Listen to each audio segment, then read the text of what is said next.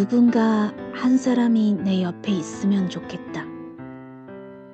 내 정신을 쏙 빼놓을 한 사람이 있었으면 좋겠어요.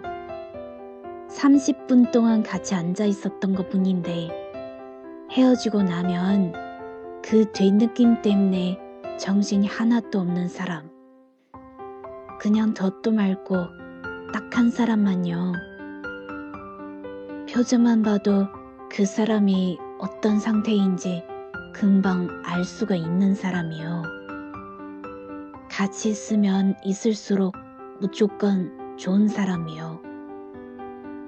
뚜껑을 열면 36가지 색색의 크레파스가 들어있는 금색도 있고 은색도 있는 크레파스처럼 난 그 사람에게 매일매일 다른 사람이 되어줄 수 있을 것 같거든요. 하루에 몇 번씩 그 사람 목소리를 안 들으면 불안해질 것 같고요. 그녀가 밥 먹는 모습에도 그녀가 하품하는 모습에도 난 행복해질 것 같아요.